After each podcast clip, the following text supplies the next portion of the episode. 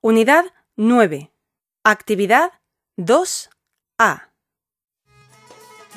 ما هو درسك المفضل؟ الموسيقى والموسيقى هل هي من الآداب أم من العلوم؟ أظنها من الاثنين